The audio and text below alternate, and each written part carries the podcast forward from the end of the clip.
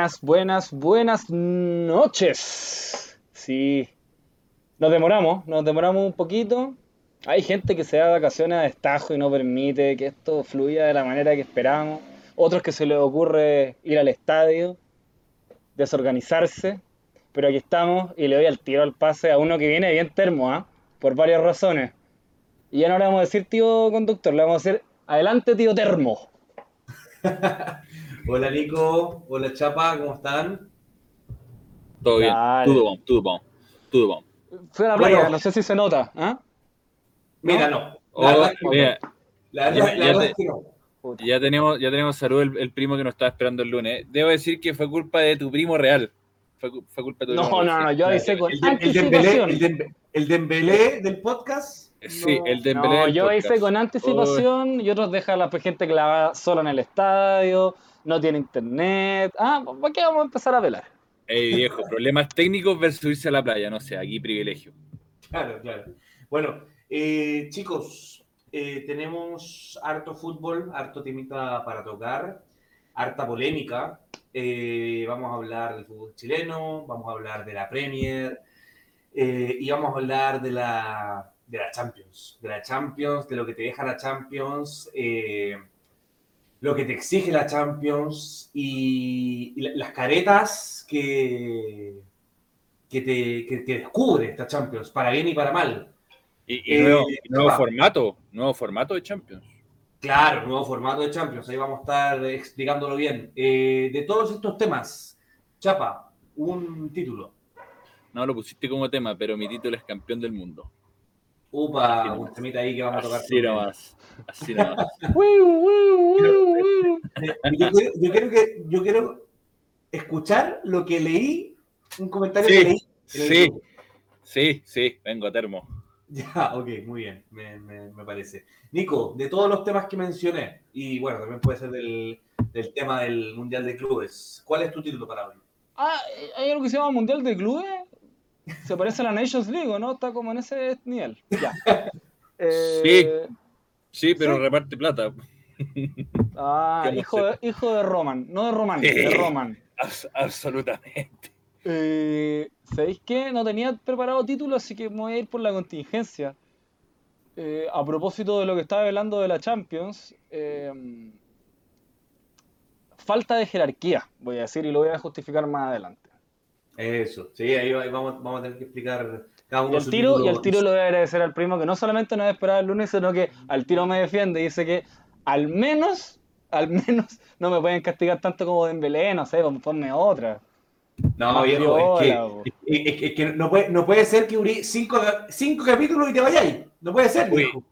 Eh, el Soy, che- soy económico. prefi- prefiere, prefiere Charlie Arangui. Uh, polémico ahí. Polémico. Pues me quedo, me quedo Charlie- con, ese, con ese campeón. Charles que pareciera que, que cada vez que se acerca nómina a la selección no, no hay hay lesiones, parece como no está quemado con la selección Charlie. No, pero el, Yo no. el Está quemado con las lesiones. Pero jugó- ¿va- ¿vamos a entrar en eso o lo Sí. vamos a hablar al tiro nomás? Podemos entrar, hagamos lo que queramos. viejo. Hagamos lo que queramos, jefes. Eh, tiburón. yo creo que tiene que ver, Chapa, con una mala planificación de todos lados y de una... un- Hoy día un poco lo hablábamos. Lo que pasa es que volví al entrenamiento con, con el señor Termo, que me, que me latiga como nunca y me empieza a prender el termo, me empieza a calentar la weá antes. po. Me empieza a tirar temas y, y lo que conversábamos en definitiva que si es que nadie toma el testimonio de, de- de ir a, a pelearle a competirle a estos jugadores que vienen disminuidos físicamente, no solo por edad, sino por la exigencia de cada partido que, que- que se les pide, es súper difícil que... Al final terminan jugando solamente para la selección. Si hace cuánto Chalalangui no juega 10 partidos seguidos por el Leverkusen 90 minutos. Uf, ¿Dos años? die- 10 partidos y te digo 5. ¿Desde cuando no juega? 5 partidos siguen por el Leverkusen.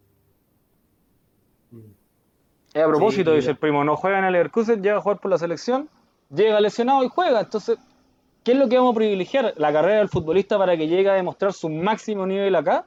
¿O que lleguen y jueguen porque son, eh, fue- son para mi gusto, son fuera de serie? Pero si es que no vienen a tope, tanto física como futbolísticamente, ¿qué tanto van a aportar?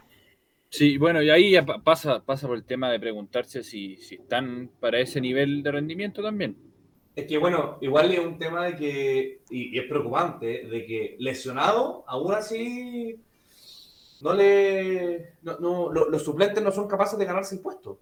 Entonces, y eso es preocupante. Eso habla Sí, mal. eso, eso, eso es lo que dice el primo. Dice que no es bueno por el, por el tema del ritmo, pero lesionado está mejor que otros igual.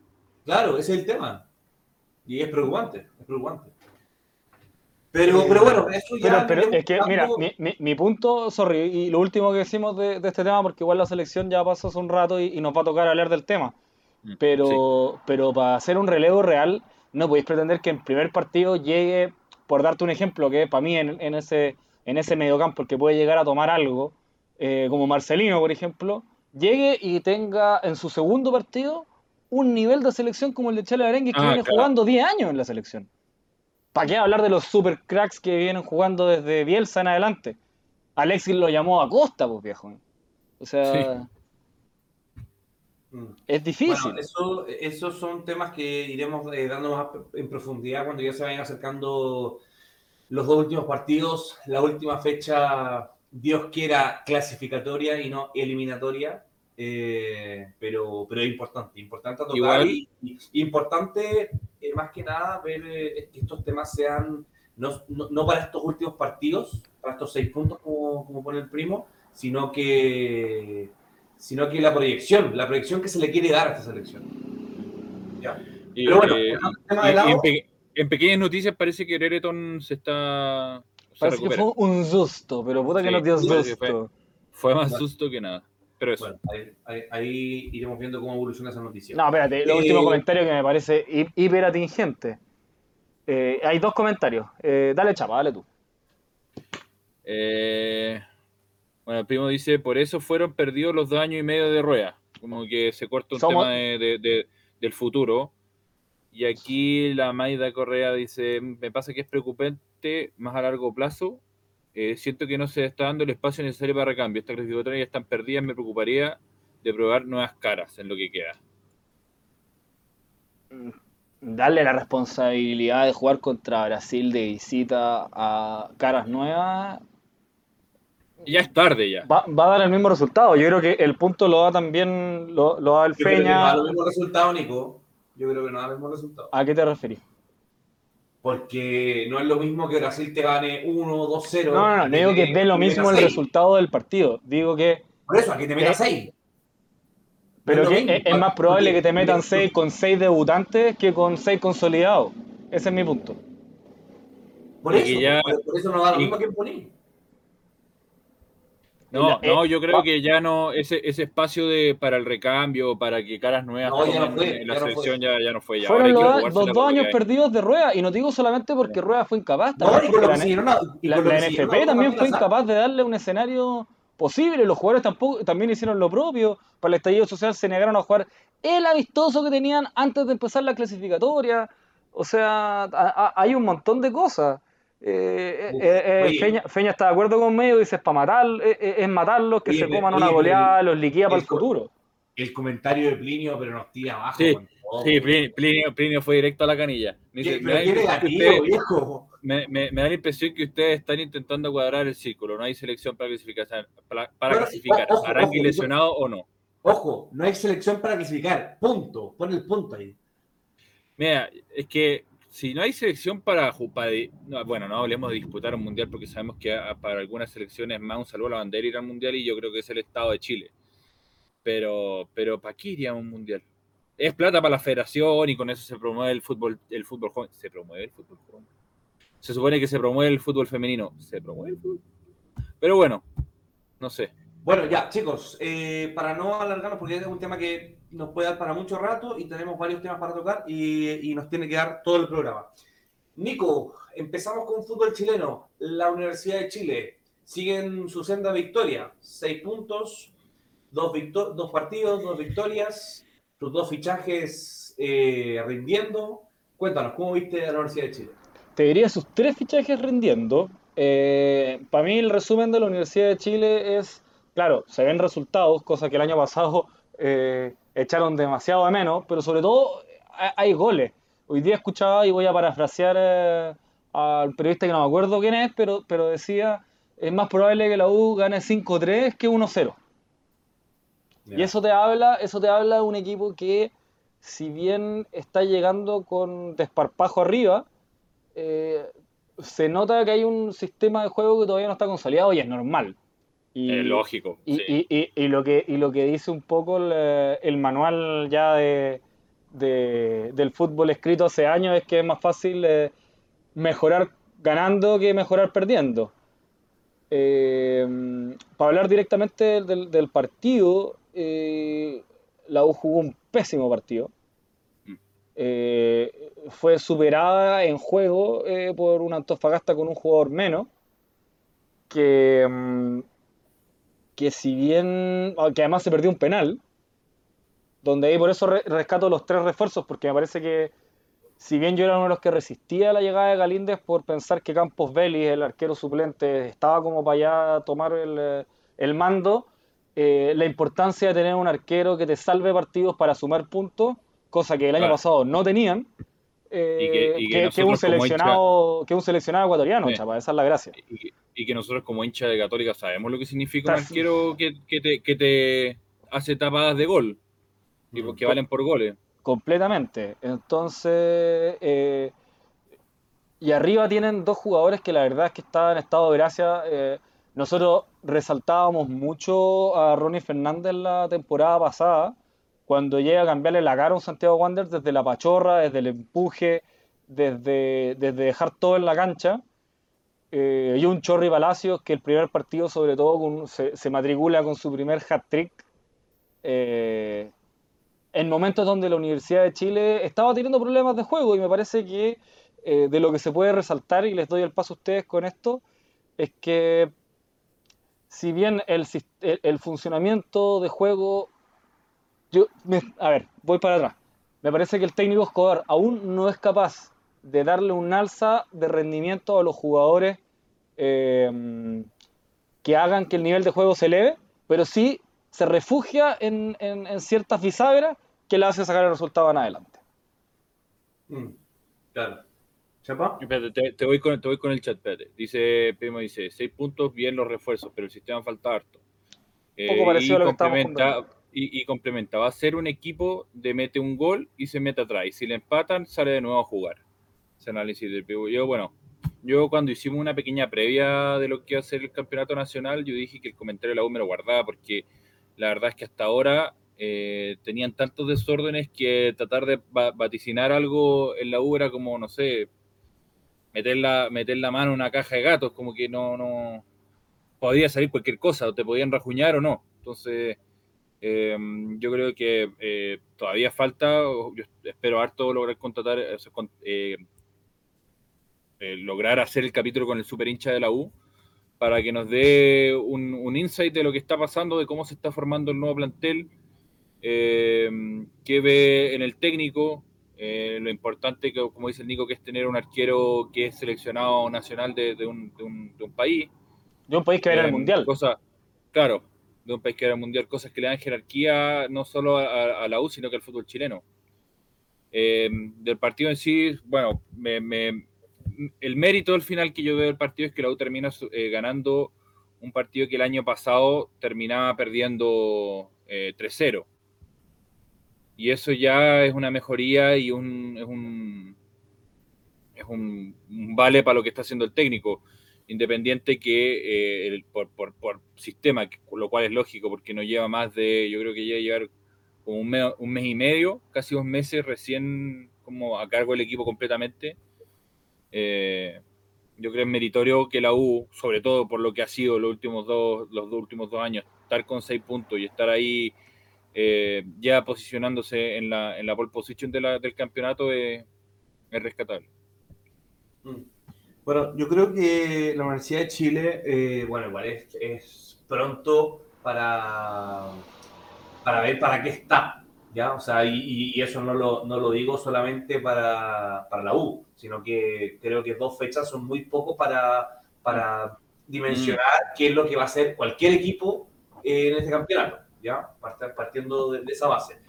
Pero creo que lo que le beneficia, entre comillas, a la U es de que tiene mucho para mejorar y poco para perder, porque peor de lo que estaba es muy difícil estar. Un poco, un poco, el- un poco el escenario que, que venía administrando Quinteros con Colo Colo a principios del año pasado, digamos. Claro, claro, pero yo, creo- yo creo que la U estaba aún peor, creo yo. Mm. Y, y bueno, eh, creo que, como digo, tiene mucho que ganar, poco que perder. Eh, si bien encuentro que hizo mu- unos dos muy buenos fichajes, ¿ya? y esto yo lo digo, eh, no, no digo ahora que, que están metiendo goles, sino que eh, el Nico y el Chavo cuando llegaron, a mí me, me- me gustó mucho el par de fichajes que son Palacios y Ronnie Fernández. Eh, si bien no son jugadores que te pueden eh, conectar y, y hacer jugar tanto al equipo, ellos dos individualmente te aportan mucho en el gol eh, y en, el, en, la, en de marca, ¿ya? Eh, entonces, eh, a mí hasta ahora los dos partidos de la U yo los he podido ver y me, eh, me- me- ha, me ha gustado por lo menos que ha podido sa- sacarlo adelante, ¿ya? Poder sacarlo adelante y, y bueno, hay que ir viendo, eh, pero creo yo que lo, lo, lo, lo que salga de la U creo que puede ser mejor de lo que era. O sea, el hincha de la U creo que es, es muy difícil que el hincha de la U no esté conforme con lo que logre este campeonato eh, versus cómo venía. No sé si se entiende un poco. Sí, o sea, al O sea, final, depende. ¿eh? a- al final es ver brotes verdes, weón. Es, es- es decir, Sí. ok, lle- llegó, llegó un gerente técnico que trajo jugadores, como por ejemplo un seleccionado ecuatoriano que fue titular al menos un partido de la fecha pasada. Eh, ver que hay gestión en traer jugadores de mayores. De, de ciertas características al menos que te hagan sacar al equipo. Me, a, a propósito de la descripción que hacía, y, y vuelvo al chat, de un equipo que, que- que- que mete un gol y se mete atrás y si lo empatan vuelve a salir de nuevo. Para mí esa es la reconstrucción que hace Católica post Mario Salas con Beñat. Ese era el, más o menos el, el planteamiento que hacía y a Y partir le ayudó mucho. y- y- y y le y- ayudó mucho. y, y- y ayudó mucho porque le, le metió una mentalidad donde el resultado tenía igual de relevancia al jugar bien, o incluso mayor, y entender que primero quizás va a ganar y con eso también se puede ayudar a, a jugar mejor. Por eso el, el análisis Sí. inicial. Y, y a propósito de, Espérame, a propósito de lo los refuerzos, sido- ah, si- sigo con el chat, porque dice llega el 5, que eh, que debería ordenar mejor al equipo. Eh, es un uruguayo apellido Brun que viene del Montevideo City Torque, eh, um, que también puede jugar como central, que es uno de los puntos bajos también de, lo- de los refuerzos. El, boliviano Carrasco, que hace una mano insólita, que se ha visto muy mal los dos primeros partidos. Eh, me parece que por ahí también se puede acomodar y va, va generando esa columna vertebral que has venido al principio. Un jugador que te pique como Palacio, un 9 de área que te aguante y esté metido en el área, por ejemplo, cuando te empatan en el minuto 92, un arquero potente que te tape un penal cuando está ahí complicado, y un 6 que te sostenga un medio campo, un 5 que te sostenga un medio campo, que claramente ha sido la parte más débil de la U los últimos 5 años. Chapa. No, no, lo que te decía era complementarte que imagínate lo que tiene que haber sido para, bueno, si bien la U cambió bastante, sacó a varios del plantel del año pasado, hay un grupo no menor que sostiene el equipo eh, de esta temporada, que imagínate lo que tiene que haber sido para ellos su orgullo, no, no, no entender lo que estaban pasando después de tantos resultados tan desastrosos, así que ganar para ellos, iniciar la semana ganando, debe ser distinto el trabajo en la semana, y eso yo creo que se le hace más fácil al, al técnico poder ordenar lo que ha sido este desastre para la U. No, y ganando va a ir, va a ir confirmando confianza. El, el Pues jugador, eso, eso. el jugador te re- reconoce al técnico que dice, mira, vamos a jugar así, al menos estos primeros dice- partidos, vamos armando algo. A mí, de hecho, de lo que me ha parecido más bajo de todo, de los que se tienen que hacer cargo un poco del juego, eh, me ha parecido eh, muy bajo el trabajo de Jason Vargas, por ejemplo. Ya, pero Jason bajito. Vargas es así. Jason Vargas es así. Yo Van no, sé, que ver- yo no sé qué mérito si tanto hace Jason. Vargas para llegar a la U. Es que, es que, claro, Jason Vargas tiene esa cuestión que tienen ciertos jugadores que cuando se enchufan te cambian el partido, pero. Pero se enchufan Es que cinco partidos de es 30. de- sí, sí, pero es, la- es, como la ilusión de que se, se enchufe. ¿Cachai? Hay muchos jugadores que viven de eso, mucho, mucho. El- Bueno. el prim- oye, pero cuidado con el mobiliario. Chicos, Eh, No se enoja. no se enoje Cristóbal. tanto. Últimos comentarios para ir cambiando el equipo. Sí, po. Eh, um, dice también el primo, recordar que el Boliviano no venía jugando, jugó cinco partidos la temporada pasada. Y ahí está el problema de la gestión deportiva. Si es que trae un jugador que tú crees que te puede rendir, eh, tenés que tener uno atrás también que te, que te sustente. Sí, estamos ahí, más, bueno, vamos a hablar de Católica, pero estamos ahí, Claro. más o menos un poco en esa situación con la Católica, Nico. Bueno, ahí cambiándonos de equipo, viene el termo. cambi- cambiando el equipo, Colo Colo. Segundo partido, empate con La Serena. ¿Cómo, cómo lo viste, Nico? A ver, Colo Colo el primer partido de local eh, contra Everton tuvo un juego bastante más vistoso, sobre todo un Everton sobre el lado que- igual. Sí, pero un, planteamiento de Everton que decidió eh, tácitamente esperar atrás y salir de contra, plan que le resultó súper poco. Se vio bastante acosado por un Colo-Colo que, que se veía en un nivel bastante parecido a lo que le vimos en pretemporada y en Supercopa. Eh, y termina, termina ganando eh, en, el final del partido, también le costó anotar. Con, goles de su de, un Alexander Oroz que venía de préstamo de Iquique, que lo pudimos ver en Copa Chile contra Católica, por ejemplo, eh, un jugador rapidito, bien interesante. Y después un gol de, Lucero, que es el 9 que traen un poco a, a suplir eh, las necesidades del, del siempre del siempre polémico Quintero, que llevamos capítulo aparte de eso. Pero parecía que venía, venía con el ritmo que eh, nos tenía acostumbrados de la última fecha. Pero topa con La Serena, primero 25 minutos donde Colo Colo parecía que iba a meter 4. Termina bajando un poco el ritmo. Costa se pierde un gol clave, me parece, solo frente al arco eh, que podría haber empezado a sentenciar un poco la suerte.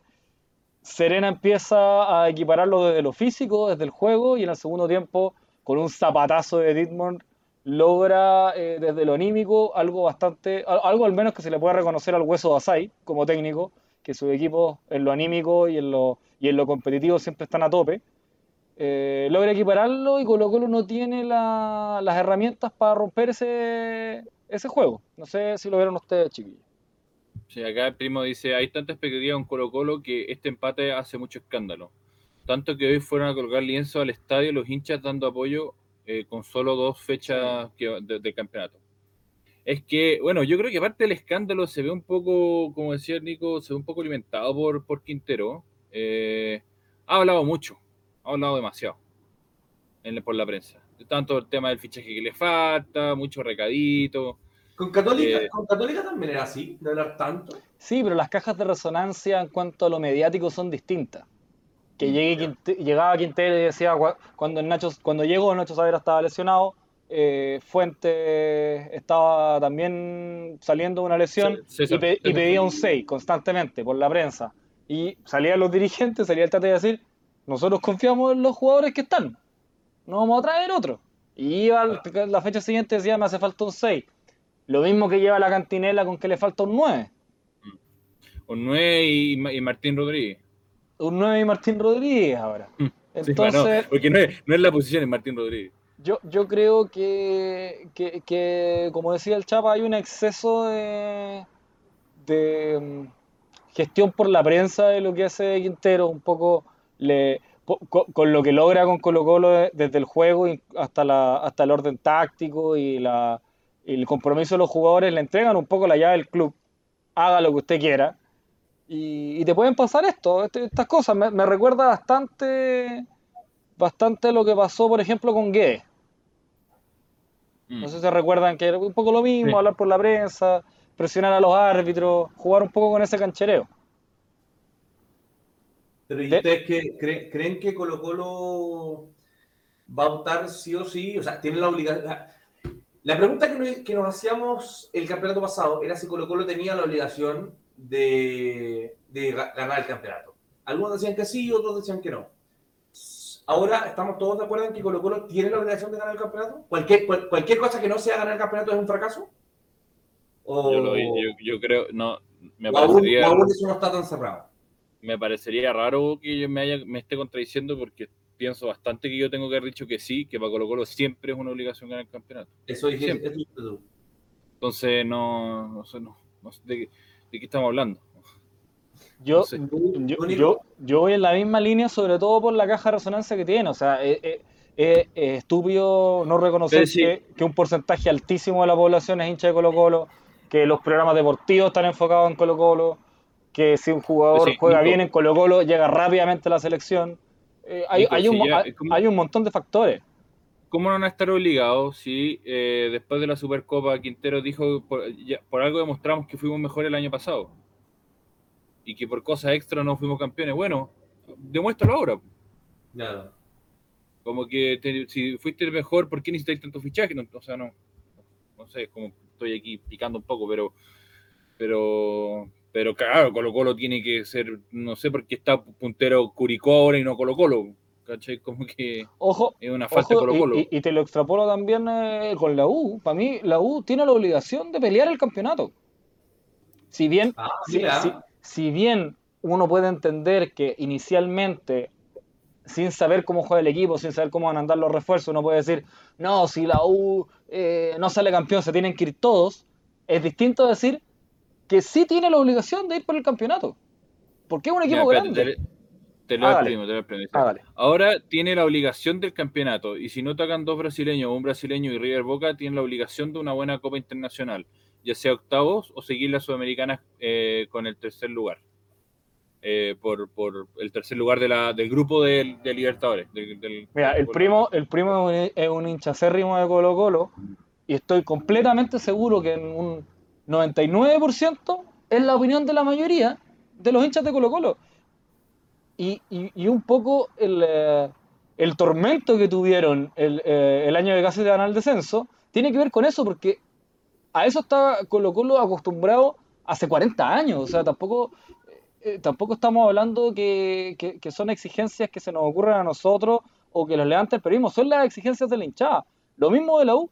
A lo mejor a la U actualmente no se le va a pedir que sean campeones o si no se van todos, se va el técnico, se va... Pero, tiene, pero los hinchas esperan que su equipo sea campeón porque son hinchas de un equipo grande. Esa es la Yo diferencia. acá, bueno, el primo dice, pero ojo, es por la expectativa que genera este equipo. Yo No, ahí pero, voy a. yo- yo- espérate, pregunta- espérate, espérate, todo, espérate todo. Porque yo, no, no- bueno, no sé si se refiere o, o lo estoy entendiendo mal al primo. Yo, porque en- entre medio veía una, una declaración de no sé qué nuevo fichaje de Colo Colo, puede haber sido el uruguayo, porque tenía este acento eh, más platense, eh, río platense. eh, eh, decir que le preguntaban si Colo Colo estaba para dar una sorpresa en el, en el, en el ámbito internacional. Dije, eh, sí, te está para dar la sorpresa. Y yo, ¿qué sorpresa? ¿Qué equipo chileno está para dar una sorpresa? ¿Qué es la sorpresa para un equipo chileno? Llegar a pasar, de pasar fase Sí, de grupo o, sí. o irse a la Sudamericana. O sea, eh, para nosotros fue una sorpresa que Católica pasara a la, a la segunda ronda. Ah, eso, eso fue un chi- ese- Sí, fue sorpresa. Fue una cómo sorpresa. Cómo se dio. Como se dio y que pasara, porque en definitiva llevamos 100 años, de- Bueno, si, llevamos mira, 10 si años, eso- llevamos si- 10 años sin, si sin ganar de visita en Copa Libertadores. Es Ya, imposible si- si clasificar si no ganáis de si visita. es el estándar, si es el estándar y es el estándar que está acostumbrado y esa es la ilusión por este equipo, bueno, lo encuentro, lo encuentro eh, eh, lamentable. bueno, ya lo hemos hablado del estado del fútbol chileno, pero la verdad es que no, yo no sé, yo creo que es hora de que los equipos chilenos se sinceren y, y dejemos de pensar en el fútbol internacional como algo lograble. Y menos con estos planteles. Yo, o sea, yo creo yo que no- ese es el, yo creo que ese es el a ver, final. Yo ve, yo cre- a ver, yo entiendo que el hincha Colo Colo ve cosas buenas del plantel de Colo Colo, pero es que tampoco digamos que es una tromba el plantel del equipo de Colo Colo. No, pero Colo Colo, Colo Colo tiene cosas importantes. A ver, tiene una columna, tiene, tiene una columna vertebral. ¿En qué nivel, ¿En qué nivel, Nico? ¿En qué nivel? Ta- A nivel de pero, fútbol pero- chileno. pero ¿no? déjame terminar. Tiene, tiene cosas relevantes. Tiene un arquero que tiene nivel internacional. Sí. Es convocado a la selección. Las veces que lo ha tocado ha respondido relativamente bien. Tampoco ha sido una locura, pero resp- ha respondido. Tiene un central como Emiliano Amor, que a mí me parece un buen central. Tiene eh, un mediocampista de contención importante, o dos, si queréis. eh, Gil y, y Pavés me parece que son jugadores de, que le pueden dar una cierta jerarquía, no sé si internacional a nivel de Copa Libertadores de lo que te puede llevar un, un Flamengo, digamos, pero sí son jugadores que pueden competir. Y tiene un jugador como Costa que es seleccionado peruano. O sea, tiene, tiene eh, expectativas, como vuel- vuelvo al chat, dice, las expectativas que genera este O sea, equipo, la ver. época del 2011 hasta el 2015 no se pedía nada, ojalá que el, eh, que el grupo sea bueno y sería, porque el equipo definitivamente no aprendía nada. Este equipo prende. La gracia es que este equipo Pero desde el que- juego es que ha creo logrado que- es que convencer. creo, creo que al hincha de Colo Colo lo está aprendiendo con muy poco y no creo que debería ser ese el estándar del hincha de Colo Colo. Ya, pero es que, ahí, como tú dijiste, Chapa, tenía un problema. Pero, a ver, esto, esto es tema de que el hincha se va a aprender con lo que sea. Esto no está en discusión. Ahora, yo también eh, traigo el, el- el toque amargo, ¿cachai? Porque Es que- yo creo que lamentablemente, y me frustra, y me frustra, y, y prendo el termo, que la verdad es que no da para nada ilusionarse ningún equipo chileno. El, el tetracampeón chileno ha dado lástima a nivel internacional. Bueno, ahí aprovechando que tocaste el tema, Chapa, eh, Universidad Católica, segunda victoria. Espera, de- de- de- déjame terminar con el chat y, y- y- y pasamos, y Ah, pasamos sí. al tema. Porque se prende, eh, se prende porque hay muchos jugadores juvenil, eh, muchos jugadores formados eh, desde el 90 y muchos jugadores formados en casa. 2006 todos Yo- jóvenes venían desde la quiebra. Yo lo, yo lo entiendo, yo mira, yo lo entiendo, lo entiendo mucho, eh, eh, lo encuentro bacán que el hincha, el hincha se ilusione, son lo más sagrado y por eso a la gente le gusta el fútbol, pero la verdad es que estamos hablando de un grupo de juveniles que no han sido campeones, que no lograron ser campeones en un campeonato que tenían semi amarrado. Entonces, eh, yo- bueno, yo- a ver, sé de dónde viene la ilusión, pero yo creo que hay que, no sé si pedir más o eh, darnos cuenta de la triste realidad del contexto chileno. No sé. Sí, sí, aprovecha con el chat, Chapita. Eh, eh, Plinio, a ver, dice, bueno, lo, que decía el primo de los juveniles, eh, Plinio dice, el plan de Colo Colo solo puede generar campeonato, eh, solo puede ser para ganar el campeonato, eh, siendo además el único equipo chileno que ha ganado Libertadores. Si no gana, fracasa. Ah, bueno, lo que estamos hablando de- del estándar que tiene que ser de Mira, Colo Colo, yo- al menos localmente. A, a mí me pasa que utilizar la palabra fracaso cuando no se es campeón me parece que es muy propio del, de- del medio termo chileno, digamos. Es como, es lo que quieren escuchar los hinchas. Me parece que te debería hablar de no cumplir los objetivos si es que desde el juego y desde el proyecto deportivo se están cumpliendo ciertos objetivos. Como por ejemplo, eh, sacar muchos jugadores juveniles. Como por ejemplo, eh, tener un, un técnico que te dure más de un año y, y vaya cumpliendo ciertos estándares. Eh, por ejemplo, tener seleccionados nacionales. Si es que esos también son tus objetivos, no se puede hablar de fracaso. Y Yo creo que en ese sentido, Colo Colo, al menos en esta pasada, está bien encaminado.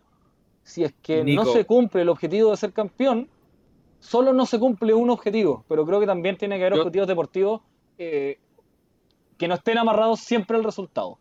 Ese es mi Yo punto. estoy, mira, aquí, aquí bueno, el, el primo te da, haciendo un pequeño resumen, el primo te da la razón, eh, dice que eh, hablar en esos términos mata los procesos, eh, por eso se arruinan todos los clubes, eh, tener 17 Sí, por eso me técnicos, cae bien este temporada. Eh, yo creo que si nosotros nos vamos al análisis de la interna de un equipo, un equipo, aquí ya se, se me va la tapa, pero es el estándar que son los equipos que te, te marcan estándar y te mandan, te marcan proceso en el fútbol mundial, que son los equipos de la élite de Europa. Y yo creo que eh, todos los conceptos de pasar jugadores a selección, desarrollar juveniles, eh, no sé qué más nombraste como, como objetivo, Nico. Eh, Cumplir los procesos de los técnicos. eh, todo, todo eso, todo eso, yo te aseguro que forma parte de un mínimo. Claro, mínimo. es que, es que tú estás comparando con Europa. Yo pienso que Ya, Chile ti- tiene, tiene que estructurarse desde sus bases para ser un equi- un- una liga exportadora, no Ya, competitiva entonces, en sí entonces misma. Nos ponemos de acuerdo. Buscamos y nos, nos buscamos y nos sinceramos y entendemos una realidad. Porque yo creo que seguir hablando del fútbol internacional como un objetivo, yo creo que al final el fútbol, el fútbol internacional actualmente para los equipos chilenos es un ingreso de plata para los derechos televisivos de los tres o cuatro partidos que alcanzan a jugar y lo demás son ilusiones. Como de que si pasa, de que si se pasa una estrella fugaz por arriba del equipo justo cuando va a salir a jugar, pero hasta ahora la verdad es que no hay nada, no hay, no hay nada con que sostener una ilusión en el fútbol internacional con el equipo chileno. Estoy de Nada. acuerdo. Bueno, eh, chicos, pasando a lo que fue Católica y cerrando lo que es el fútbol chileno, ya que nos estamos quedando estancados. Eh. Es importante el fútbol chileno, viejo. Aquí vivir. Párame la pista ya. a nadie le importa, viejo. Espérate, para cerrar con lo que comenté del primo. Eh, parece que arreglar la federación y el campeonato nacional. Eh, sin eso las exportaciones son pérdidas para, o sea, eh, sin eso las generaciones son pérdidas para, de- para exportación. Es que ese es el tema, po. ese es el tema, pero, pero lo tienen secuestrado cuatro empresarios Aquí- del fútbol. Pues. Entonces, ¿qué te vas a poner de acuerdo? Aquí Plino viene a defender su punto. Dice, si Quinteros no gana este campeonato, lo echan. Quizás, po. Y creo que sería el Yo peor creo- error que podrían cometer. Yo creo que no. Yo creo Pero que no. es que, es, que, es que no tenemos nosotros la mentalidad que tiene el director deportivo de un equipo que tiene la importancia. Ahora, si me preguntáis a mí, Quintero no termina el año en Colo Colo, Quintero se va a la selección. Pero eso lo podemos ver otro día. Bueno, eh, Nico, No, ¿vaya a hablar no, de no, esto no. o vaya- o- o vaya a seguir? No me gusta ese equipo, nunca me ha gustado. No sé por qué me obligáis a hablar de este tema. Ya, ah, de Católica. Ya, vamos. Eh, puta, se nota que va a ser el campeón. Yo creo que va a ganar todos los partidos. Listo. Listo. Vente Eh, no, vamos a hacer un análisis de los dos partidos. La verdad es que el, eh, en el primero se nota que es un equipo que todavía no se ha bajado del avión de la pretemporada. Eh, porque le hacen prim- un primer gol, la verdad, de un, de un Lanaro que a mí me parece que ha sido lo más bajo de, de los dos primeros partidos. Un que hay que codazo y posteriormente una mano para mí inexistente, pero que al menos desde el juego no se la ha visto bien. O sea, no. Hubo, de que hubo, hubo un, un contacto de la mano, hubo. Vamos a pasar eso cuando veamos el, ¿cuál, cuál, cuál mano estamos hablando? El penal. del penal Contra la Unión. Contra la contra la Unión. Unión. Eh, pero el, el- el primer penal me parece que existe y se expone a un a una, a una jugada VAR que probablemente en, en- en Inglaterra ni siquiera se hubiera revisado, pero aquí es penal y hay que vivir con eso. Eh, y después, básicamente con unos errores de salida, que me parece que es donde se ha visto peor la Católica, extrañando mucho eh, la salida de Valver Huerta y la salida de Ituro hace un par de meses. Eh, se ha visto perjudicada sobre todo en esa salida rápida interesante que tenía el equipo. Eh, pero sin embargo, desde el carácter me parece que ha sido interesante la respuesta, sobre todo en los segundos tiempos. Eh, por ejemplo, lo- lo- en, Coquimbo, en Coquimbo fue así, o sea, hay una respuesta anímica donde el equipo, a pesar de haberse visto 2-0 en los primeros 30 minutos, el equipo nunca dejó de pelear. De hecho, eh, de ahí mismo un penal sale, sale el, descuento. El segundo tiempo, con la misma actitud, se va a buscar el partido con un tremendo ingreso de Diego Mario Buenanote. Eh, tomando, además los hilos, se, le dio más una pequeña variante al pelado termo. eh, de por lo menos dejarlo, yo hace rato que no veía una nota de 10 y en esta pasada lo dejó de 10 y, te- y terminó dando sus frutos en el, en el 3-2 de Rebolleo.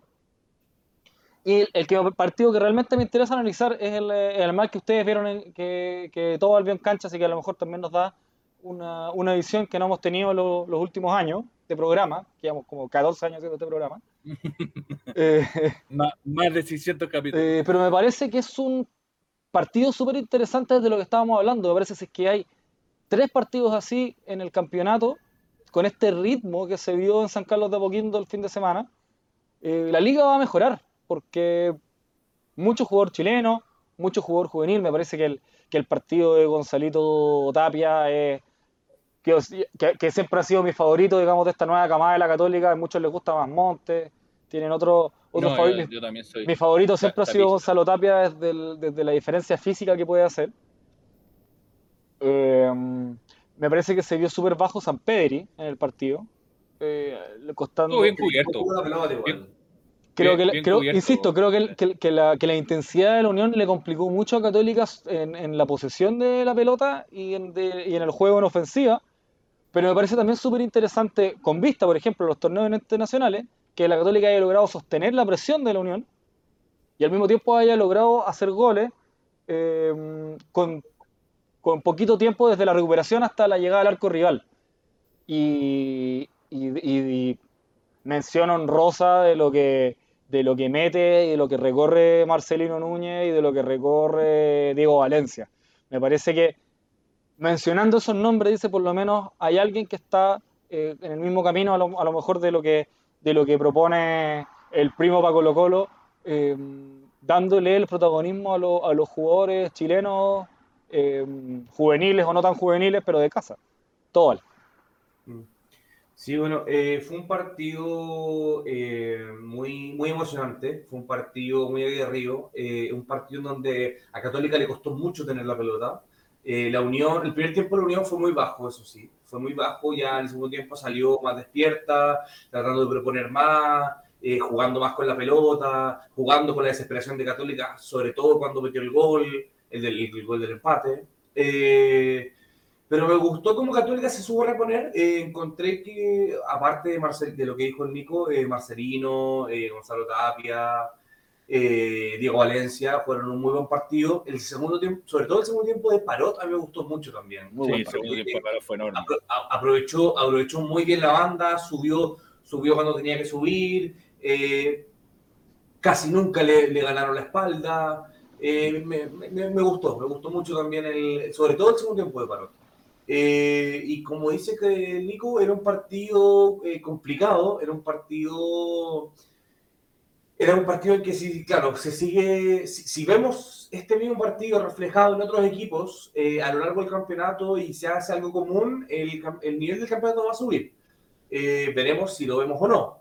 Eh, y más allá de, del resultado, eh, ganar la Unión siempre es importante porque la Unión, ya sea de local o sea de visita, eh, va a ser un rival complicado y son sacar los tres puntos contra la Unión siempre va a ser un, un check un poquito más grande de, de, lo que es contra cualquier otro equipo. Chapa, ¿tú cómo, cómo lo viste? bueno, fue, fue un, me cuadro con usted, fue un partido entretenido yo creo que beneficiado por un nivel bajo en el medio campo de los dos. Mm. Sobre todo me, me, me, pesó mucho y me preocupó mucho. Yo no, no pude ver el partido con, con Coquimbo, o sea, no lo pude ver entero. Así que no sé cómo estuvo el medio campo en ese sentido, pero aquí lo, noté bastante poco sustancioso, lo, cual, lo cual permitía un ida y vuelta del fútbol, que era más directo, se saltaba en general el medio campo. Eh, de hecho, los, dos goles de Católica vienen por desbordes, que en, un principio eh, como estaba viendo el partido por, por IPTV, porque no me funcionó el, canal del o sea, el TNT. Eh, lo siento por, por, admitir un delito en, cámara, pero, pero cuando parte corriendo Tapia, y yo lo, lo quedo mirando, ese, ese, no puede ser el chavo por salida, porque fue, un, impresionante la, la, velocidad que le metió, el cruce perfecto para pa, pa el pollo. Eh, pero sí me. El pollo, golazo, golazo. No, muy buen gol. Pero sí me, me, me preocupa porque eh, sabemos que está complicada la situación del, del mediocampo de Católica. Bueno, tuvimos la baja del enano, eh, pero, pero me preocupa lo, lo, lo, lo, poco existente que esté. Yo creo que ahí se generaron varios problemas en defensa. Bueno, al final es típico de partido 2-1 que, que te lo, te, el 2-1 te lo ponen en los últimos, últimos minutos en que la Unión se vino enfrente de la Católica. Bueno, no mucho, no mucho que analizar ahí porque es, es, es clásico, siempre sea así. Pero eso me deja un poco preocupado hasta ahora. Y eh, para darte el pase, Nico, yo sé que queréis terminar con esto, bueno, ver qué pasa con los refuerzos. Porque hasta ahora hemos estado jugando, el, único, eh, el, refuerzo que hemos tenido hasta ahora fue la vuelta de, de, de, Gonzalo. Sí, quiero, quiero ahondar mucho en esto, pero antes vamos a hacer una pildorita porque la verdad es que estamos hablando solo de Católica y me parece que el partido que hace el Rojo de Santa Laura también eh, desde lo anímico me parece súper importante. Eh, que venía de empatar. Figuras como, como, Felipe Méndez, la verdad es que un jugador que también está a otro ritmo, un jugador que te ayuda también a, a, superar eh, los problemas de intensidad que puede tener el fútbol chileno. Méndez, la verdad es que te corre todo, tiene buen pie, tiene regate, tiene pachorra, tiene liderazgo, va a patear los penales, se enoja, putea, levanta a sus jugadores. Me pareció súper interesante el partido del chico Villagra, que marca a, San Pedro y todo el partido. La verdad no lo deja respirar ah. en ningún minuto. Eso me faltó, eso me faltó. Yo creo que estuvo muy bien marcado San Pedro. Y lo cual, yo creo que la U, o sea, la Unión termina preocupándose demasiado a San Pedro y los dos goles le llegan por los, por los puntas. Bueno, es que también esa es la pega silenciosa que, uno le tiene que reconocer a Fernando. Me parece que el trabajo de, de Yáñez por la izquierda también es, Eso quería decir. es buenísimo. o sea, le meten ahí al Chapa salida, el Chapa pasó, pero, pero, sabiendo que el que le cubría el puesto era Lanaro, que insisto, es de los jugadores que está más bajo en la saga, y, la velocidad de Yáñez es pocas veces viste la liga, el, que tiene una liga, o sea, una, una velocidad como Yañez, una velocidad como, como Tapia, van a marcar diferencia acá, sí o sí. Entonces, me parece súper súper eh, destacable. Y voy a decir lo último. la mano, la mano, la mano. El termo de la mano me parece que es para un capítulo aparte. O sea, tenemos que realmente replantearnos de cómo le enseñamos a jugar a nuestros jugadores porque después van afuera, espera que te cobren esa mano para empatar un partido contra Flamengo de local, o sea, imposible, nunca va a pasar. Entonces acostumbrémonos a jugar eh, más en la adversidad y menos haciendo goles fáciles. Eh, y basta de Gonzalo Espinosa, eso es lo único que voy a decir. Basta, basta, basta, basta, basta de Gonzalo Espinosa. Por favor, tiene que haber un cabro en la cantera que juegue mejor que Gonzalo Espinosa. Por favor. Es clasiquero, es clasiquero. No, córtenme. De- deja, deja, déjalo Listo, tranquilo. listo, listo, listo. No voy a decir nada más, se acabó. Y respecto a, lo- a los refuerzos, cabrón, eso lo- creo que lo teníamos que analizar entre todos porque me parece que a mí el único que algo me, me- me esperanza porque he visto algunos, algunos partidos, me recuerdo haberlo visto en, en Vélez, eh, que es Yamil Assad, creo que es el único que a mí me podría parecer un, un, un jugador que te puede llegar a marcar una diferencia, sobre todo a, a nivel internacional. Viene de jugar una liga súper importante, al menos el último tiempo, desde lo físico, como, como Estados Unidos, comparado con Chile. Estamos, estamos claros en eso. Eh, Yo sigo Bueno, Slatan, Zlatan dijo que si el fútbol eh, gringo mejora su proceso como técnico, lo físico ya lo tienen. Y te lo dijo ese, es- ese es mi punto. Me parece que, que, que Yamil Assad podría llegar a, a, a imponer. Acá, con- acá- ¿Me están sí, acá el chaqueteando? primo, acá- no, acá el primo no, no está compadre. Dice, tenía que jugar por si es clasiquero. Hablando del clásico de independencia. No, que- eso no existe. El clásico de independencia no existe.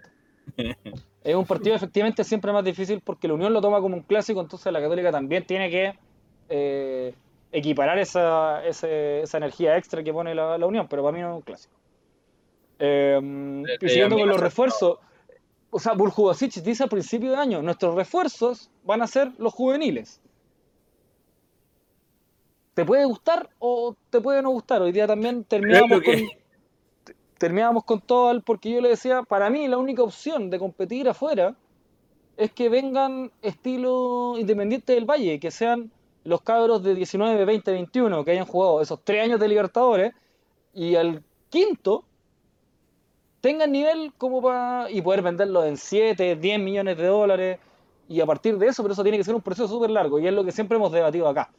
Distinto es que todos tus refuerzos sean para ser banca de otro. O sea, lo de Cuevas no se entiende.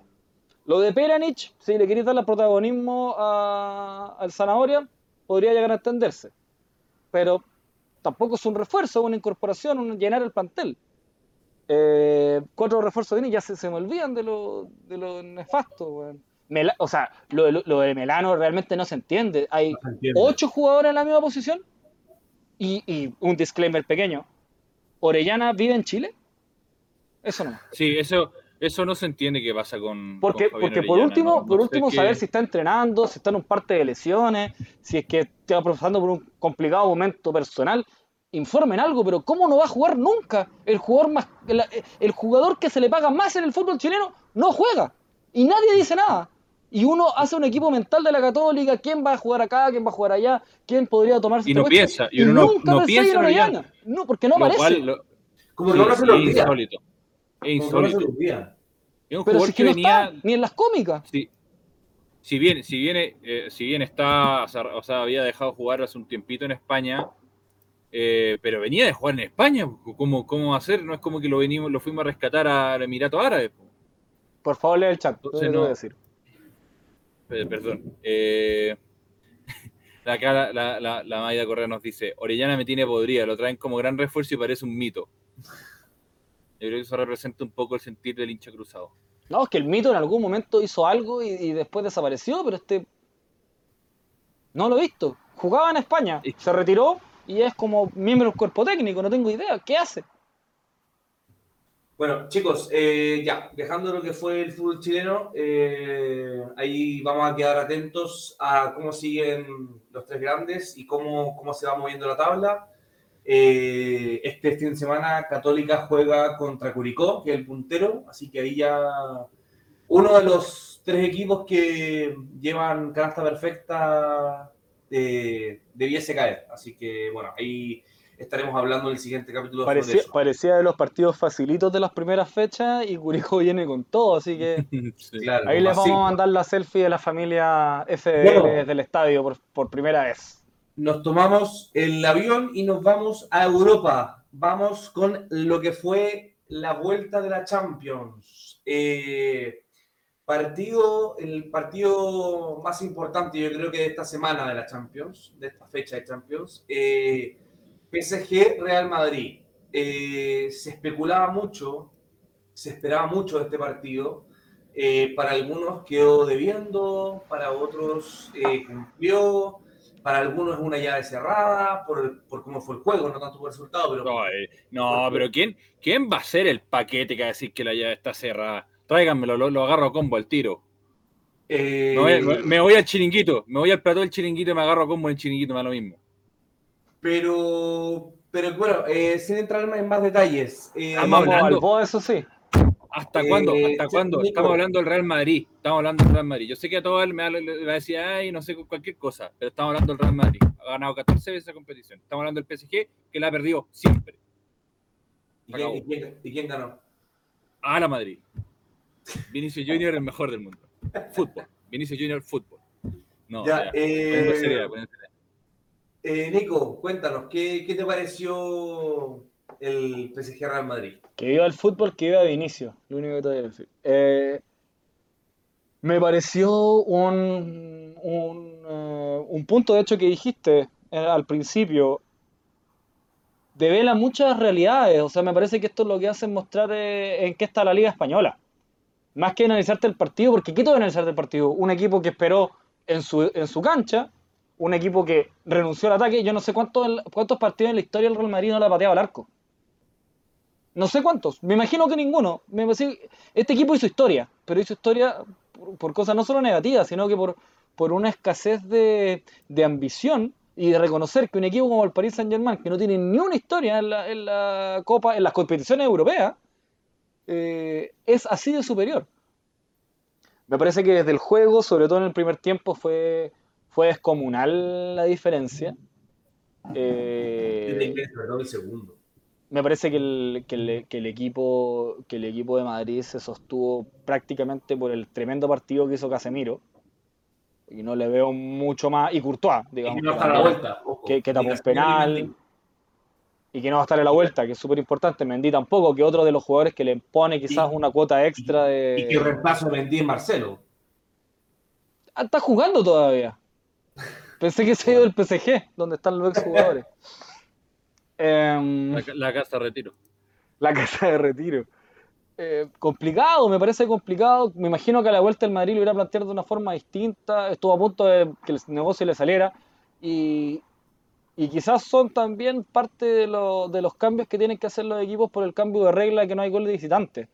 Eh, creo que también hay que hacer un disclaimer en ese sentido. O sea, ¿cuál es el incentivo del Madrid ir a atacar? Para mí, debería estar planteado de que el Madrid tiene que atacar en Champions. Pero tienen en la banca, tienen la banca a un pragmático de la vida, de la historia de la Champions, que es Ancelotti. Entonces, me parece, y, me parece que deja, espérate, y lo último, me parece que deja súper de manifiesto eh, lo inexistente de la figura de Vinicius en el fútbol mundial.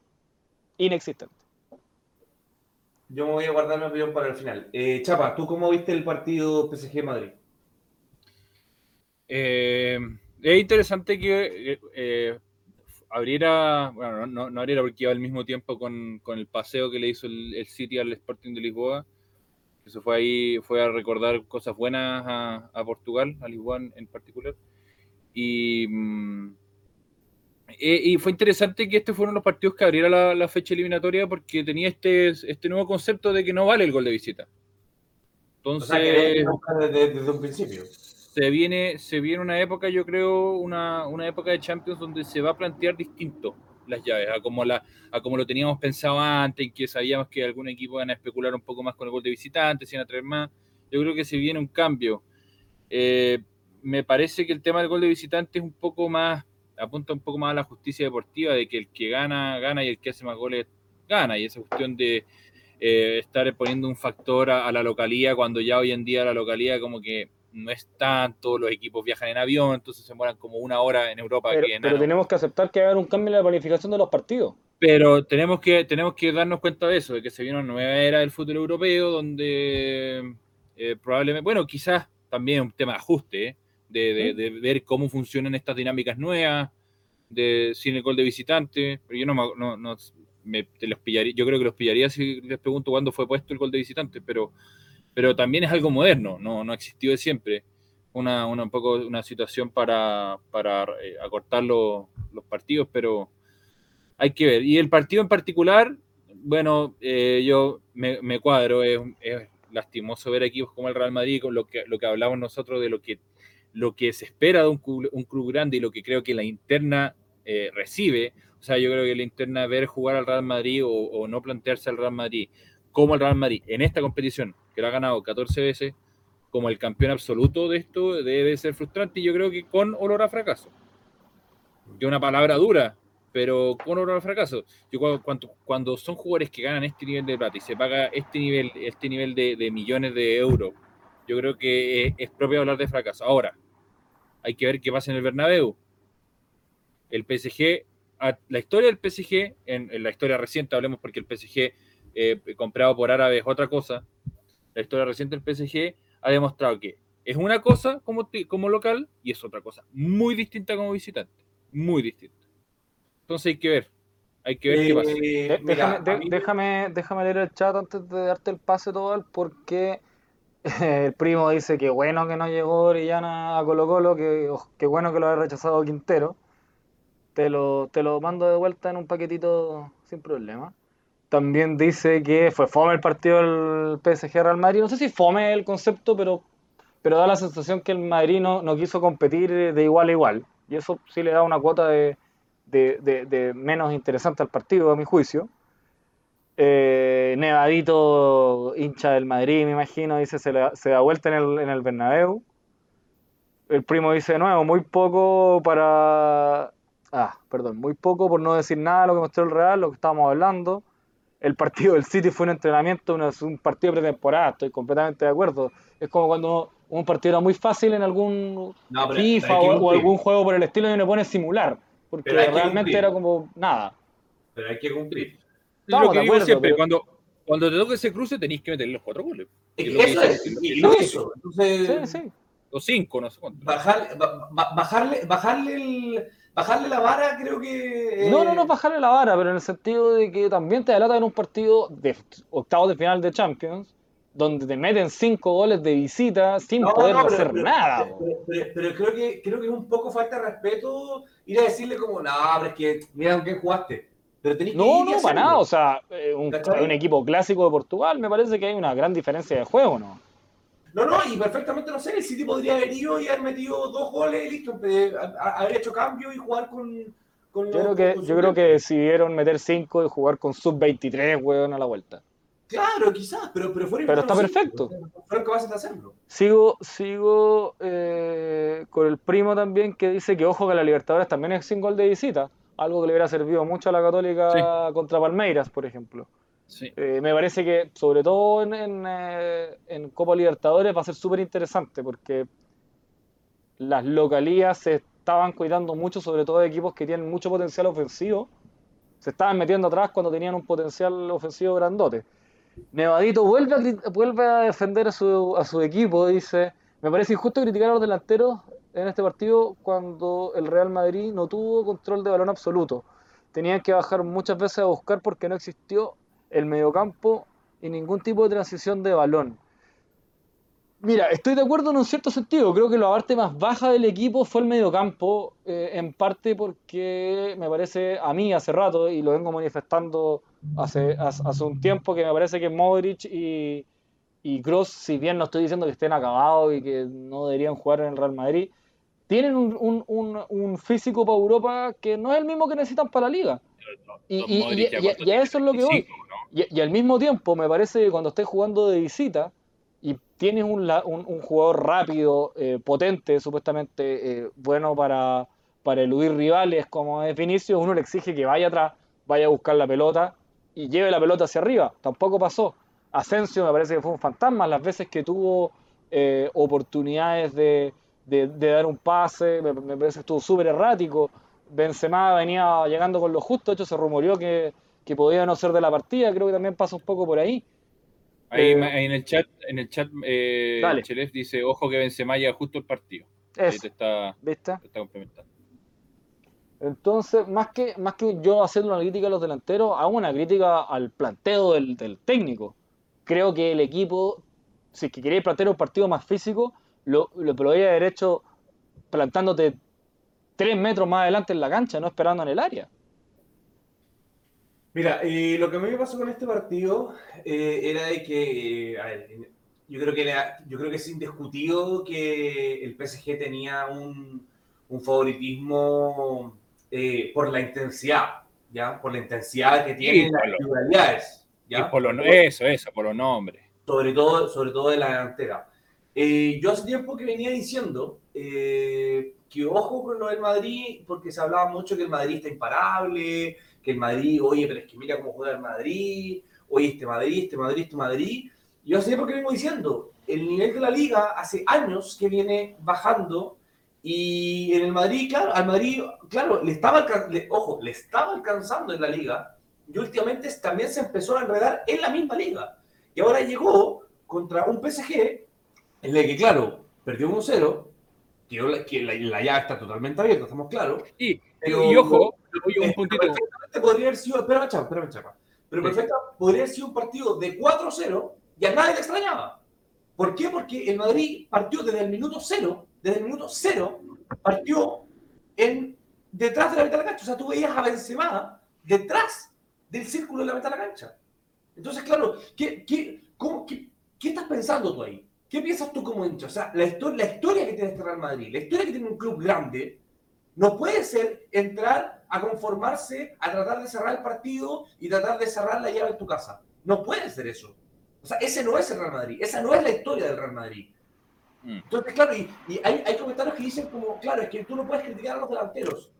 Pero es que, a ver, si tu, si tu planteamiento es estar atrás, es apostar a que tus delanteros vayan y, y te lleven la pelota para arriba y traten de buscar los espacios, de tener los Eh. espacios, de, de que, de que el gran Vinicius Junior te haga unos regates, que no, que, que no sea una bicicleta que no sirve para nada, que no haga unos, que haga, que no haga unos recortes hacia adentro que no llevan a nada. Todo, se, se tropezó, cada vez que tuvo la pelota se tropezó con sus propios pies también. Claro, Le quedó un poquito entonces, grande el partido. Entonces ahí es donde yo digo, Vinicius es bueno, estamos claros, es bueno, pero es bueno, no más que eso. No es una figura mundial como la pintan. Es bueno, no más que eso. Es bueno para la liga, no más que eso. Pero cuando hablamos de superestrellas como Mbappé, cuando hablamos de superestrellas como Neymar, no es lo mismo. Entonces, entonces, entonces, saquémonos esa, esa, esa careta y, y, y- y bajemos, pongamos los pies en la tierra. Pongamos los pies en la tierra y desgraciadamente el que va puntero en la liga es este equipo. Es este equipo que no le da para competir en Europa tampoco. A ver, o sea, y, y eso, y te lo digo- hablemos, hablemos en esos no- términos. yo- está bien, está bien que te pongas así, pero hablemos en esos términos cuando, cuando lo eliminen. te- no, no, pero, no, pero- Yo creo que, pero- yo creo que el Real Madrid, el Real Madrid se merece al menos el respeto de que no le den cerrado una llave. No, no 1-0. darle cerrado, chava, pero es de- desde lo que se vio en cancha, No, sí. un, un equipo que no tiene ambición, y, y- y insisto, más que echarle la culpa Entiendo. a jugadores en particular, me parece que el problema es de un planteo poco ambicioso. ¿Por qué? Porque Sí, si tú quieres eso. plantear un partido desde la refriega, desde la lucha, desde pararte un poco más atrás y salir a buscar, busca esos intérpretes. O sea, si necesitáis un jugador que te agarre la pelota, te pelee y vaya a buscar arriba, a lo mejor por la derecha en vez de hacerse debería haber jugado Lucas Vázquez. Que sí tiene esas características.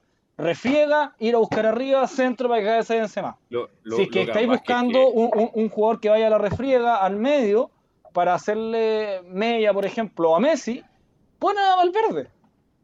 Pero no juegues con jugadores que son para jugar ofensivamente si te vayas a parar atrás.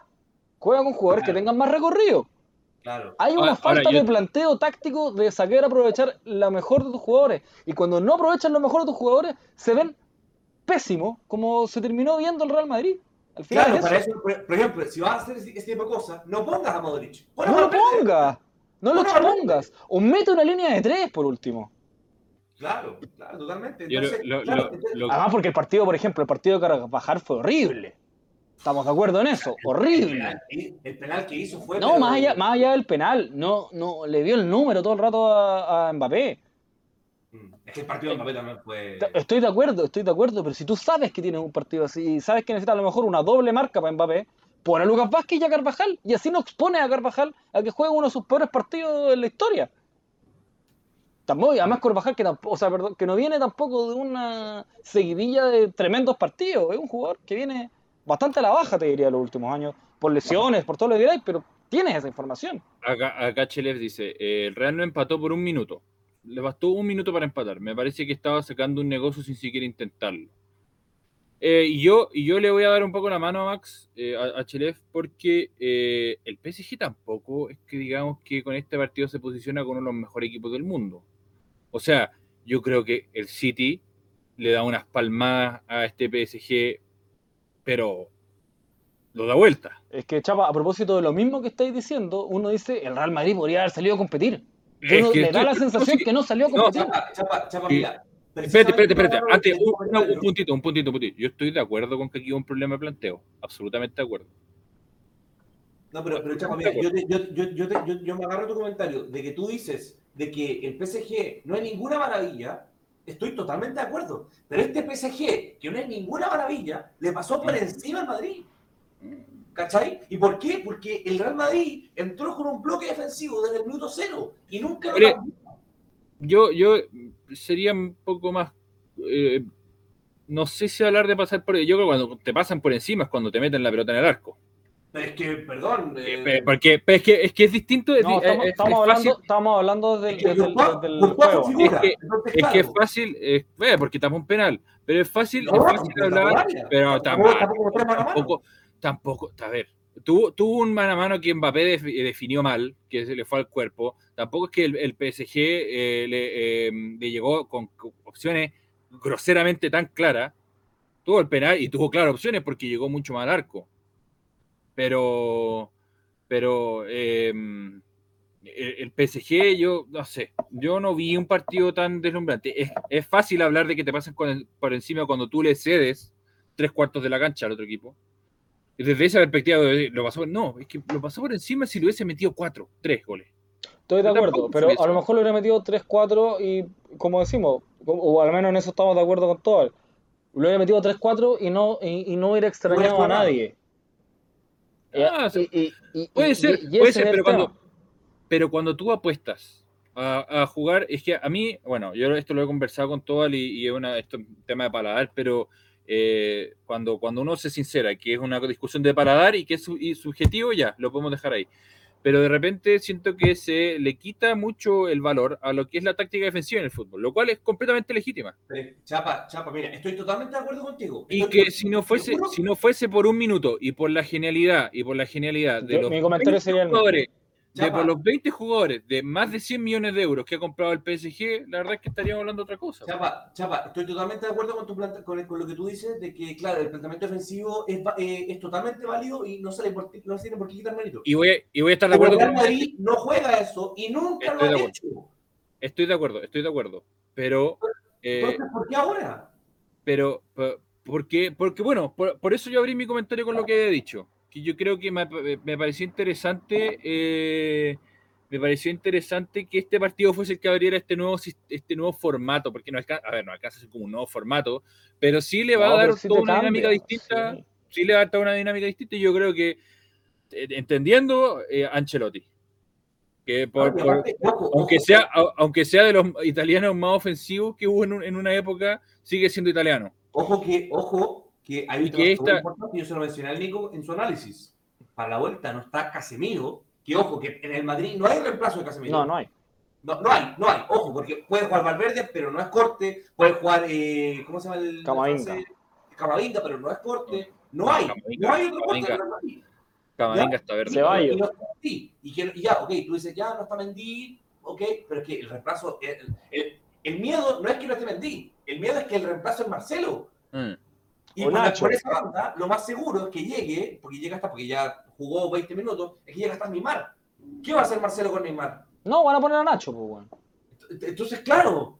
Entonces, o sea, si, si, si ya no tiene a dos jugadores súper importantes para el Real Madrid, para la vuelta, si entráis perdiendo, no si se le, se le se le complica pero pero no pero no ahí mi- lo que yo hablo es no hablemos de llave cerrada Estamos y, de bueno, acuerdo. y, me- y tú y tú más que nadie todo el día saber que contra el PSG nunca hay llave cerrada No, no, no, sí, me, me- ojo, ojo, yo no estoy sacando la llave. pero- No, sí sé, sí sé. Sí, sé, sé que no lo dijiste tú. Estoy hablando, de lo, de lo- estoy hablando yo de lo paupérrimo que fue el juego del Real Madrid y qué tanto puede mejorar si es que va a tener dos piezas claves menos en la Tenemos, tenemos varios, tenemos varios. Eso eh, te iba a decir, vamos cerrando este partido para ir con el chat. Sí. Hágale nomás. Primo dice, para mí este Real, eh, este Real, tanto jugadores como planteamiento, es un retroceso enorme a nivel internacional y es el máximo campeón. Sabe de estas cosas, pues, eh, eh, pero ser campeón ganando 1-0 todas las llaves eh, no es para esta institución. Se necesitan otros jugadores, unos con ganas de ganarse el mundo, no jugadores que reaccionen igual si ganan o pierden. Bueno, que eso, eso pasa un poco porque es yo me imagino que debe ser difícil, aunque no debiese ser por lo que cobran, pero al final el ser humano es así nomás. Debe ser difícil mantener un grupo o, o que el Real Madrid no haya eh, hecho una renovación más amplia de su equipo, porque al final los procesos tienen eso, sobre todo cuando son tan exitosos, se terminan venciendo en algún punto. Eh, y sigue, dice, o tal vez alguien eh, que les cambie la mentalidad, porque se puede, se puede ser defensivo, pero se muestra igual anímicamente las ganas y, y ambición de ganar. Eh, que es lo que eso es lo, que tenían los, los equipos del Cholo. Bueno, hoy día el Cholo no está pasando por un buen momento, pero bueno, supongo que eso es lo que va a apostar el Real Madrid haciendo la inversión por Mbappé. Que, que muchos dicen que está cerrado, pero, pero, ¿ah? ¿Qué inversión se va a llevar gratis? ¿Y tú crees que, que cuánto le van a pagar? ¿Tú crees cuánto Todo lo salía no le- todo lo que ¿Tú no crees le van a pagar en traspaso. ¿Tú crees que eso no es una inversión? No, Ah, no, pero, no creo que a le- ver. no creo que le vaya a pagar 100 millones. Cristóbal, está Florentino por entre medio. Y hay que sacar, y hay que Eh, sacarlo de los máximos in- inversionistas del fútbol mundial, prácticamente. Sí. Ne- Neadito dice, ojo con perdonar todo lo que perdonó eh, el PSG. Muy de acuerdo. Eh, creo, eh, Y Cheles que, y dice, que ese, creo y que ese- hemos y que visto- ese es el- perdón, y ese, ese para mí es el mayor punto. Con este PSG, con todo lo que perdona, con todos los jugadores que para mí no tiran todos para el mismo lado, aún así hicieron ver así de mal al Madrid. Ese es mi gran punto. Que se le podía llegar a Eh, competir a este equipo. Creo que Cheles dice, creo que hemos visto pero Real Madrid dar vueltas ya más complicadas. ¿Qué Dice, pero el PSG, de- el PSG No debe haber hecho el, el mejor partido de su temporada y apenas ganó 1-0. Porque el PSG también ha tenido una, una sí, te- una también, temporada. Es difícil opinar sobre el PSG ya que no tiene competencia los fines de semana, es verdad. Eh, yo, de hecho, yo trataba de pensar cómo hacer un análisis de decirte, oye, cómo venía el PSG. Y es como el Es PSG viene como el si- ticket si- el fin de semana. Si, son, si juegan showball, pues no se sabe. Bueno, estaba eliminado la, de la Copa. Eh, no se sabe bien para qué está. Yo creo que con es el eso tema. cerramos este partido. Y vamos a, tener una bonita, al- vamos a tener una bonita previa para la vuelta hasta allá en marzo. Y ya, Bueno, eh, y para marzo. ir, para ir cerrando lo que fue. Champions, eh, bueno, el Inter de los chilenos Alexis y Vidal, Vidal jugó, jugó los 90, ¿no? jugó 86 por ahí. Sí, sí, Ya, sí. casi los casi 90. todo. Eh, bueno, un Inter que fue, creo yo, fue superior, fue superior, pero la, la- Fue superior hasta el minuto 70. la eficacia del Liverpool se impuso, ganó 2-0, bueno, de visita, pero que ya, ya ahora da lo mismo eso. Eh, y bueno, se impuso el, el- el equipo inglés al Inter. Eh, el Bayern empató en Austria a uno. En los últimos minutos, Coman al minuto 90 lo puso el, el 1 a 1. Eh, ojo con, con lo del Bayern, ojo con lo del Bayern, porque es un equipo en donde eh, es súper eh, como una máquina, pero, pero atrás tiene harta, harta deficiencia. ¿Ya? Estaba Tiene- sí. tiene mucha fragilidad defensiva. Y bueno, lo, lo que ya comentábamos, el City que goleó al Sporting 5-0, eh, que claro, eh, muchos lo ven como un trámite, pero yo siempre digo, a esos equipos hay que meterle los 5 goles. ¿Ya? Sí. O sea, tenés que ir y, pucha, no ganarle 1-2-0, métele 5. Yo, yo, yo quiero una capsulita del partido del Inter con el Liverpool. Sí, también que, que, bueno, vimos, yo como no, no vi los otros partidos, bueno, excepto, excepto el City, porque iba a decir que vimos a un visitante eh, que sí salió a jugar, por eso dejo afuera el City, porque, porque eh, en un partido más igualado que sí salió a jugar como el Liverpool, pero también el Liverpool eh, tuvo una faceta un poco más defensiva de lo que está acostumbrado en la Premier. O sea, yo a ratos le pegué desconocida por parte porque el Inter con, ¿cómo se llama este campista con Belga? Eh, Brozovic. Brozovic jugó muy bien. Brozovic jugó un buen partido y Perisic también jugaron un buen partido. Si lo que le faltó al Inter eran la- la- los cinco al peso. Le faltaba esa conexión final. Y- Y eh, no sé, no, no te podría decir que lo dominó a lo largo de todo el partido. Si fue mejor, Pero le pero cuando Firmino mete ese gol del córner, eh, de, una, de una jugada que, eh, que ese, en ese córner salió una jugada que casi eh, fue una jugada de peligro para el Inter, se vino abajo. Se vino abajo y después lo termina resolviendo muy, muy simple, con poco esfuerzo el Liverpool. Bueno, ahí, y ahí hago, hago el link a mi título. A mí me pareció que al Inter le faltó jerarquía, pero no solamente desde, lo, desde la banca técnica, que me parece que sí falta, como para darle un salto de calidad en Europa. En Italia quizás le va a alcanzar siempre, pero en Europa me falta que... Me pasó que de repente dejaban una pelota con ventaja a Seco y Seco no tenía la capacidad, la jerarquía para pasarse a, a alguno de los dos centrales. No lo tuvo nomás, es así de simple. Si Lautaro, pero- si, si Lautaro no- metía ese primer gol al, al minuto 2, cambiaba todo también. Porque la verdad es que el Inter a mí me gustó, se plantó en la cancha, le compitió de igual a igual desde lo físico. Sí, Me parece, sin, sin ser un partido de 10 puntos de Vidal, me parece que jugó 7, de como venía jugando al menos, de no ser titular, creo que lo dejó todo. Eh, Brozovic un partidazo, Perisic siempre interesante, Bastoni me parece que en los últimos años subió su nivel increíblemente, un, un- un- un central izquierdo, un stopper que lo está haciendo muy bien. Me parece que además al Inter le costó recuperarse del, em, de la conmoción mental que tuvo em, de Brig, Mm. que venía jugando un muy buen partido y después de ese golpe en la cabeza trató Sí. de pedir el cambio, trató de volver, pero, pero le costó un poco esa coordinación, una defensa que depende mucho de él. Y no me gustó nada de Inseco, me parece que es un error de Simón Inzaghi haberlo dejado tanto tiempo en cancha, así como, como está diciendo el primo del Inter fue superior a los 70, entró Alexis a los 69. Me parece que Alexis estaba para jugar más, porque ir a pelear mano a mano en lo físico con jugadores como, como Van Dyke, te equivocaste en plantearlo, porque no lo, no lo ibas a ganar desde ahí. Lo ibas a ganar desde el juego, y en el juego el Inter hizo daño. Creo que Alex hubiera aportado más que, que Seco, sacándome la camiseta, te lo digo desde, desde, lo, desde, el, desde cómo el Inter logró hacer daño. Acá Chef dice, Klopp hizo bien los cambios y de ahí dio vuelta el partido. Sí, completamente. Eh, a eso voy con, con la jerarquía de la técnica, de, de- de la banca técnica también. O sea, Klopp leyó perfecto el partido. Lo espero un poco más atrás. Tengo, eh, eh, perdón, eh, Mané casi hace un Mané, gol de Mané. cabeza el primer tiempo. Pasó muy No, cerca. eh, Man- Mané entró el segundo. No, no, no. Fue titular. No, no, por dos Entró, el segundo. Entró por, entró por Diego Jota. No, ese fue No, ese fue Firmino. Firmino. Pero Mané, Mané- no, pero Mané entró el segundo tiempo. Pero Estoy seguro que no. estoy seguro. ¿Sí? ¿Mané jugó el partido? Todo el partido. ¿Seguro? Sí. Salah jugó un buen partido. Pues Mané, Mané, Diego Jota, Salah, arriba. Así fue la delantera y después sale Diego Ah, Villeta ya. y entra Firmino y hace el gol. A lo mejor ahí está la confusión. Firmino es el gol. Sí, no, aquí, claro. Sí, no. Oye, chicos, ya, eh, dejamos lo que fue Champions. Eh, Chapa, cuéntanos, ¿cómo va la Premier? Bueno, la Premier eh, está. Des- La fecha porque hay varios, varios equipos con Sí. menos partidos. menos partidos, eh, están tratando de regularizar eso, están, hay fechas con partidos suspendidos y corridos, el Chelsea que fue al Mundial de Clubes también quedó con fecha suspendida, entonces va a haber algo que ponerse al día, pero la verdad es que la tabla sigue más o menos igual, el City escapado, el Liverpool persiguiéndolo, el ¿A Chelsea entre los cuatro... ah, uf. Em, te lo voy al tiro, espérate. Dame un segundo.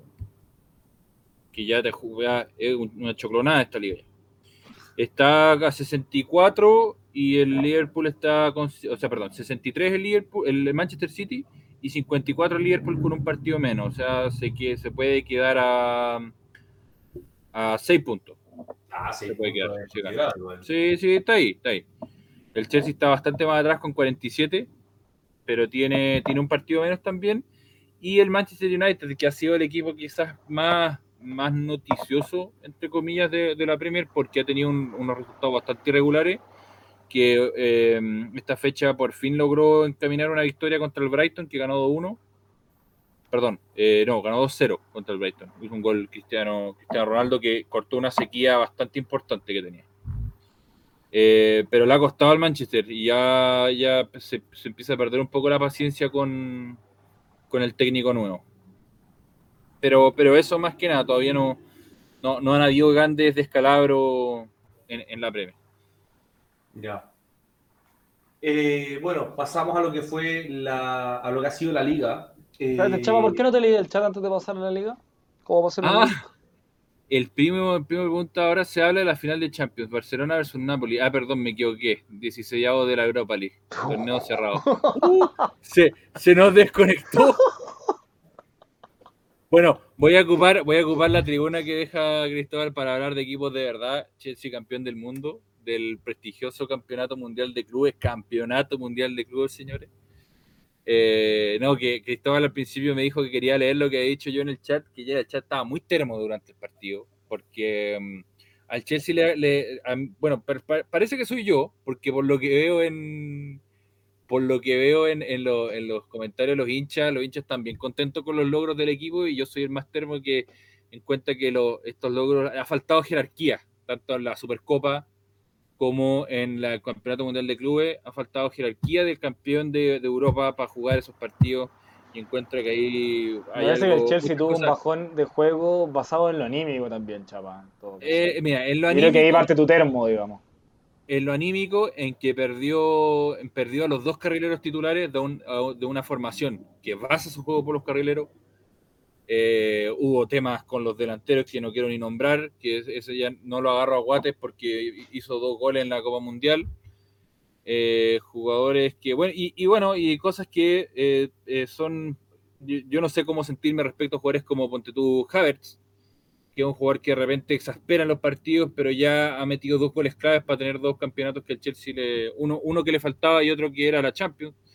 Entonces estaba en una situación bien particular el Chelsea, que hay que ver ahora cómo, cómo se reponen, en cómo se reactiva en la Premier, porque tiene que asegurar eh, estar dentro de los cuatro primeros. Yo creo que ya se le puede descartar de la, de la carrera por la Premier. Toda la liga. Bueno, eh, la liga está bien movida, ya que, como yo comentaba antes, el Real Madrid se, se enredó en algunos partidos y el Sevilla ha ido cumpliendo. Eh, quedaron a cuatro puntos, ¿ya? El Real Madrid con 54, el Sevilla tiene 50.